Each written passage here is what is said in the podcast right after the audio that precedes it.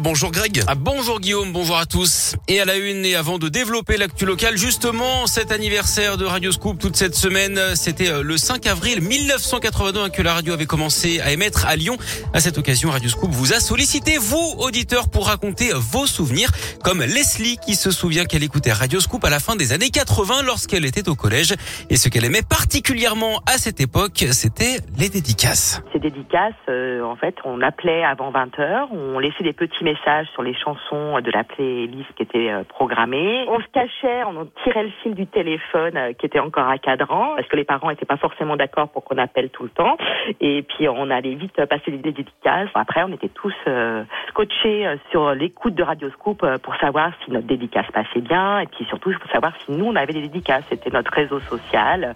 On échangeait le lendemain en disant ah t'as écouté Radioscoop, t'as entendu la dédicace. Je rigolais en disant c'était le Tinder parce que bah ça permettait aussi de déclarer sa flamme donc quand on avait une dédicace d'un garçon, on se disait ah bah peut-être que c'est une manière de me dire que euh, je lui plais. Enfin voilà, les années collège quoi. Et on entendra évidemment d'autres témoignages toute cette semaine. Et ce n'est pas tout, hein, Guillaume. Oui, il y a des concerts qu'on organise pour le Scoop Live, des concerts anniversaires. Il y en a tous les soirs de cette semaine. Et bien évidemment, vous aurez vos places à gagner ce matin sur Radio Scoop.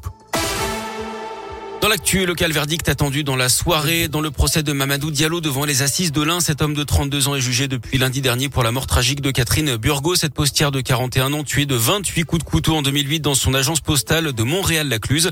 L'ancien espoir du cinéma français Gérald Thomasin avait été un temps le principal suspect avant de disparaître mystérieusement à l'été 2019 puis d'être mis hors de cause par la justice.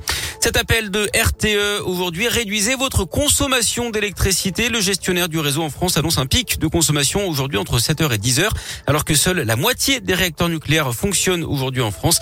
Les autres sont en révision.